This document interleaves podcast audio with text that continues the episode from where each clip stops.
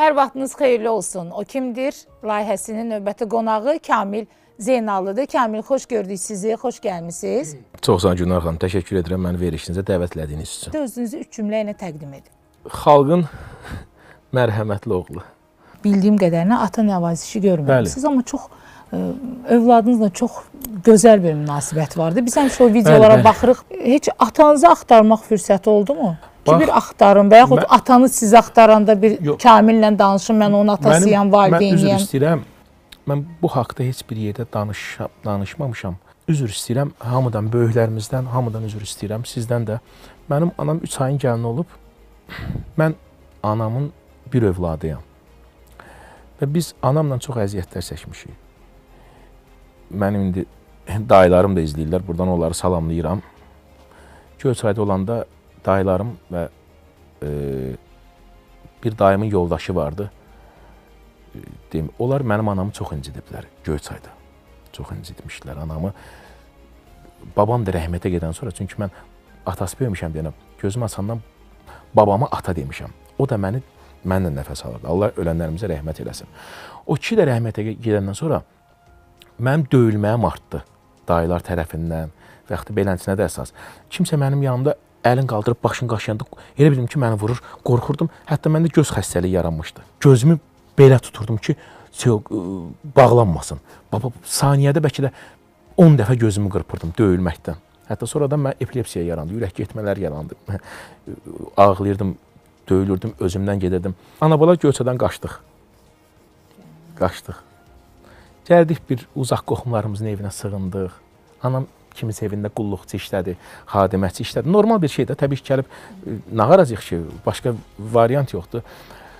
Qulluqçu işlədi, nə bilim, onun evini təmizlədi, bunun evini təmizlədi. Sonra mən başladım e, nətər deyim, bu e, şey, pulka satmağa, yeşik satmağa, parkda zibil qabları neşələməyə, belə-belə şeylər, belə-belə şeylər yavaş idmanla başladım məşğul olmağa və Allaha şükür, yəni o çətin günlərdə söhbət ata e, həmən mən ata o sözü öyrəşməmişəm necə olur, nətər deyilir. O, o sadəcə üç hərfi bilirəm ki, ata bir yazılır beləncə. Bir dəfə axtarılmadım ki, uşaq nə işlə məşğuldur, nağarırlar, necə dolanırlar, necə yaşayırlar, axtarılmadım. Hətta ailə də qurub, ailə də qurub ondan sonra. Bildiyimə görə 4 övladı var. 4 övladı. Sonra mən artıq üzə çıxandan sonra, tanınandan sonra məni axtarmağa başladılar. O ən pisi elə odur. Mən axtarılmalıydım o kasıb vaxtımda. Mən axtarılmalıydım o anam onun bunun qapısında işləyəndə, mən axtarılmalıydım mənə fitrə veriləndə, mən axtarılmalıydım butulka yeşik satanda. Onu da bilərdim ki, mənim arxa dayağım nəsə atam var, yaxud da ögək bacı qardaş var. Onda özümü güvənli hiss eləyərdim.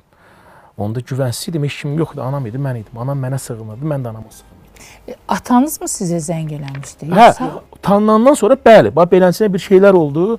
Hətta mən toyuma da gəlmək istəyirdilər. Dedim ki, nə badə, nə badə ayğınız oradan içəri girər. Sözüm onların xətrinə dəyməsin. Yəni bəlkə də baxırlar, qulaq asırlar. Xətrinə dəyməsin. Yəni gerçəyi deyirəm, həqi həqiqəti deyirəm. Mənim dar günümdə, kasıb vaxtımda məni axtarardınız. Mən bugünkü gün sizə qardaşlıq da eləyərdim, oğulluq da eləyərdim, övl- hər bir şey eləyərdim. Biz çətin vaxtında məni axtarmayan, sonradan Kamil Zeynallı olan vaxtda axtarmağıma dəyməz. Yəni bir dəfə mis silmişəm. Allah Allah anamın canını sağ eləsin. Allah ailəmizin canını sağ eləsin. Bugünkü gün mən anama, ailəmə görə yaşayıram. Qalan boş şeydir. qanunları tez-tez pozursunuz. Qanunu bilmədən pozursunuz, yoxsa bilərəkdən edirsiniz bunu? Elə qanunlar var ki, pozulmalı deyil. Ümumiyyətlə qanun qanun pozulmalı deyil. Qanun pozulan zamanda cəzasını çəkməliyik. Getdiyim yol yardım yolluğundadır.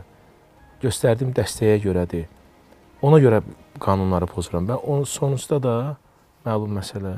Bilirsiniz nədir? Allah bütün məhbusların qapısını açsın. Bizim bu 10-15 gün tutulmağımız o tutulmaq deməkdə o yüngülvari tənbih deyirlər onun üçün. Əksinə o valla bəlkə də e, çox insana gülməli gələ bilər mənim sözüm zarafat. O mənim üçün istirahətdir. Nəyə görə? Bizim beynimiz telefonlardan, sosial şəbəkələrdən, internetdən lazımsız adamlardan yorulur.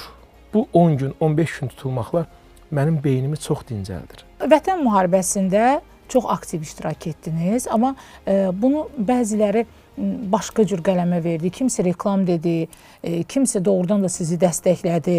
E, necə reaksiya verirdiniz? O qıraqdan o danışanlar artıq onlar susublar. Nəyə görə susublar? Reklam odur ki, reklam onlar özləri elədilər. Reklam o döyüş vaxtı özlərini atdılar ortaya. Sağ olsunlar, kömək kömək elədilər. Amma o döyüş qutaran kimi mən onlar kimi çəkilmədim qırağa. Döyüş vaxtı özümü reklam edib qırağa çəkmədim mən. Mən döyüşdən artıq 1 ildir, 1 il olacaq sentyabrın 27-si başlayan gün. Mən 1 ildir həm əskərlərimin, həm qazilərimin, həm şəhid anaların, ailələrin və şəhid məzarlarının yanındayam mən bugünkü günə kimi.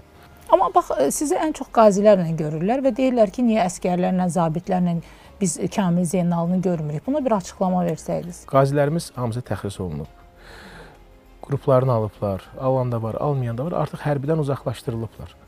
Amma hərbidə qanuni xidmət eləyən zabit heyəti olsun, komandir heyəti olsun, onlar işdə və yaxud da nazirlikdə işləyirlərsə, onlar həmişə e, çəkilişdən biraz aralı dayanırlar ki, mən xidmət edirəm, mən işləyirəm, yerim bilinməsin. Ona görə onlar həmişə çəkilişdən kənarda olurlar. Amma e, mənim bugünkü gün hal-hazırda mənim işim gücüm qazi və şəhid ailələrinin yanında olmaqdır. Pullar hardan gəlirdi? Xeyirxah insanlardan, vətənpərvər insanlardan, əskərini, şəhidini, qazini sevən insanlardan. Nə kimi xeyri dəyirdi bunu sizə? Çox xeyri dəydi. Çox xeyri dəydi. Kamil öz cibinizdən pul xərclədinizmi? O, əlbəttə. Deyirlər ki, yardımın pulunu yeyirlər. Gərək nə qədər şərəfsiz olasan ki, nə qədər alçaq olasan ki, şəhidin, qazinin pulunu, parasını yeyəsən. Bunu qoy. Pandemiyada kasıba yığılan pul paradan sən onu götürüb mənimsəyəsən. Bax bu qədər içimizdə qurtlu insanlar var. Bu qədər içimizdə şərəfsiz insanlar var ki, onu fikirləşirlər. Mənim Allaha şükür Qaryamaginim, Bentlim 3 ildir, 5 ildir hamısı məndə oldu. Hamısı işləmişəm, idman zalımı işlətmişəm. Hər bir şəraitim olub. Allaha şükür olsun. Ö özünə maşın aldı, özünə nə aldı. Həm mən e, bugünkü mən səhifəmdə olunan reklamı yəni Azərbaycanda 2-3 nəfər o qiymətə reklam edir. Sir deyilsə neçə? Bir reklamı 3000 AZN edirəm səhifəmdə. Yəni haransa tanınıramsa onun qiyməti 3000 AZN-dir. Kamil Bendiyə ilə münasibət necədir? Qərəzsiz, vicdanlı işləyən jurnalistlərlə mənim münasibətim çox gözəldir, çox əladır. Ümumiyyətlə utandığınız, xəcalət çəkdiyiniz bir an olub? Şəhidlərimin ili çıxmamış. Antalyadan videolar, istirahətdən şəkillər, baseynidən şəkillər, bayramdan şəkillər, deyib gülməkdən, oynamaqdan şəkillər. Palta hər cür özlərin hər bir istirahətin sosial şəbəkədə soxdular gözə ki, baxın. Axı sən fikirləşmirsən ki, bunu saçı ağarmış, gözü yaşlı analar baxır, şəhid anaları baxır, övladları baxır, ailələri baxır. Necə öz-özünüzə sığışdıra bilirsiniz ki, 3000 şəhid verən Azərbaycan anaların, ailələrin qabağında mən istirahətimi polunu göstərim ki, mən kef edirəm, mən dincəlirəm. Onu necə içinizdən keçir, içinizdən, necə boğazınızdan keçir o?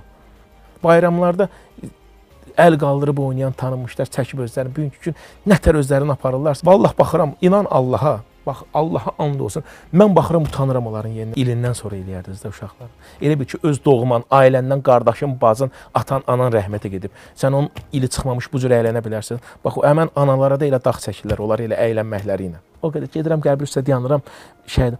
Anaların ağlamağına baxıram, oğlanın da şəklinə baxıram şəhidin. Allaha and olsun, o qədər hıçqıra-hıçqıra ağlayıram ki özüm.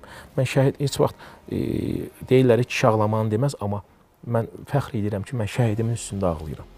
Var idimi e, sizdən başqa digər tanınmışlar ki, hansı ki orduya dəstək olurdular? Görürdünüzmü onları yoxsa? Tanınmışlar e, şərt o deyil, döyüş vaxtı döyüş döyüşür deyən uşaqlar dəstək yox. Bəli, eləməliyik. Hamımızın vətəndaş olaraq borcumuzdur. Döyüş qutarandan sonra bu uşaqların yanında olmaq lazım. Döyüşdə asandır. Döyüşdən sonra bu qazi uşaqlarımız işləyirdilər, gəlib döyüşə gəldilər. Əlil oldular, ayağını itirdi, qolunu itirdi, gözünü itirdi. Kasıb uşaqdır. Ondan sonra o qaziyə dəstək olmaq lazımdır. Olmadılar. 90% çəkildi qırağa. Allah xalqımızı, yardım sevən qardaşlarımızı, xanımlarımızı qorusun. Döyüşdən sonrakı yəni yardımlar bugünkü gün şəhid ailələrinin yanına məsəl üçün e, gedən azdır. Çox azdır. Qaziləri ziyarət edən çox azdır. Qazi işləyib evinə baxırdı. Qazi oldu, indi çətindir evinə baxmaq, dolandırmaq. Düzdür, dövlətimiz hamısına baxır. O heç şəhid ailəsinə də aylıq pul ayırıb, e, nədir, qaziyə də qruplarına görə də verirlər. Amma bunu bildik, dövlət eləyir. O heç. Dövlət eləyir deyənə biz eləməli deyilik. Bizim bəs vicdanımız harda qaldı? 500 insana bir şəhid ailəsi düşür. Adama 20 manatdan, 30 manatdan yığanda 30 e, e, 3 aydan bir deyək. Hərəsinə maddi dəstək olsaq, o qazilərin heç bir problemi olmaz. Niyə axı biz hər şeyi dövlətin boynuna buraxmalıyıq ki, bunu eləməlidir dövlət. Amma heç özünüz də bir zəng gelib demədiniz. Məsələn, filan kəs bu qaziyə kömək eləmək lazımdır. Bəlkə bir Mən onu dedim, e, mən onu desəm də ümumiyyətlə dediniz də, yəni birinə bəli, bir zəng demişəm, vurdunuz. demişəm, bəli, demişəm. Nə dedilər, nə cavab aldınız? reklam xatirinə. Onu mənə deyirdilər, Kamil reklam xatirinə eləyir. O mənə deyilən sözlər özlərində çıxdı o söz. Amma Kamil bugünkü gün yenə burdadır, meydançada. Tovuzdan mənə bir qazi yığmışdı. Onun əlləri burdan yanmışdı. O 2 aydan bir deyim, yoxsa 1 aydan bir o əlcəyin dəyişməlidir. Hər əlcəyin qiyməti 170 azeyndir. Hər əlcək. Tankda yanmışdı əlləri. Üzü də gözü də yanmışdı. Çox kasmış kənddən idi, Tovuzun kəndindən idi. Məni yığdı ki, köməkçim cavab verir mənim telefonlara. Mən o qədər zəng gəlir ki, mən cavab vermirəm.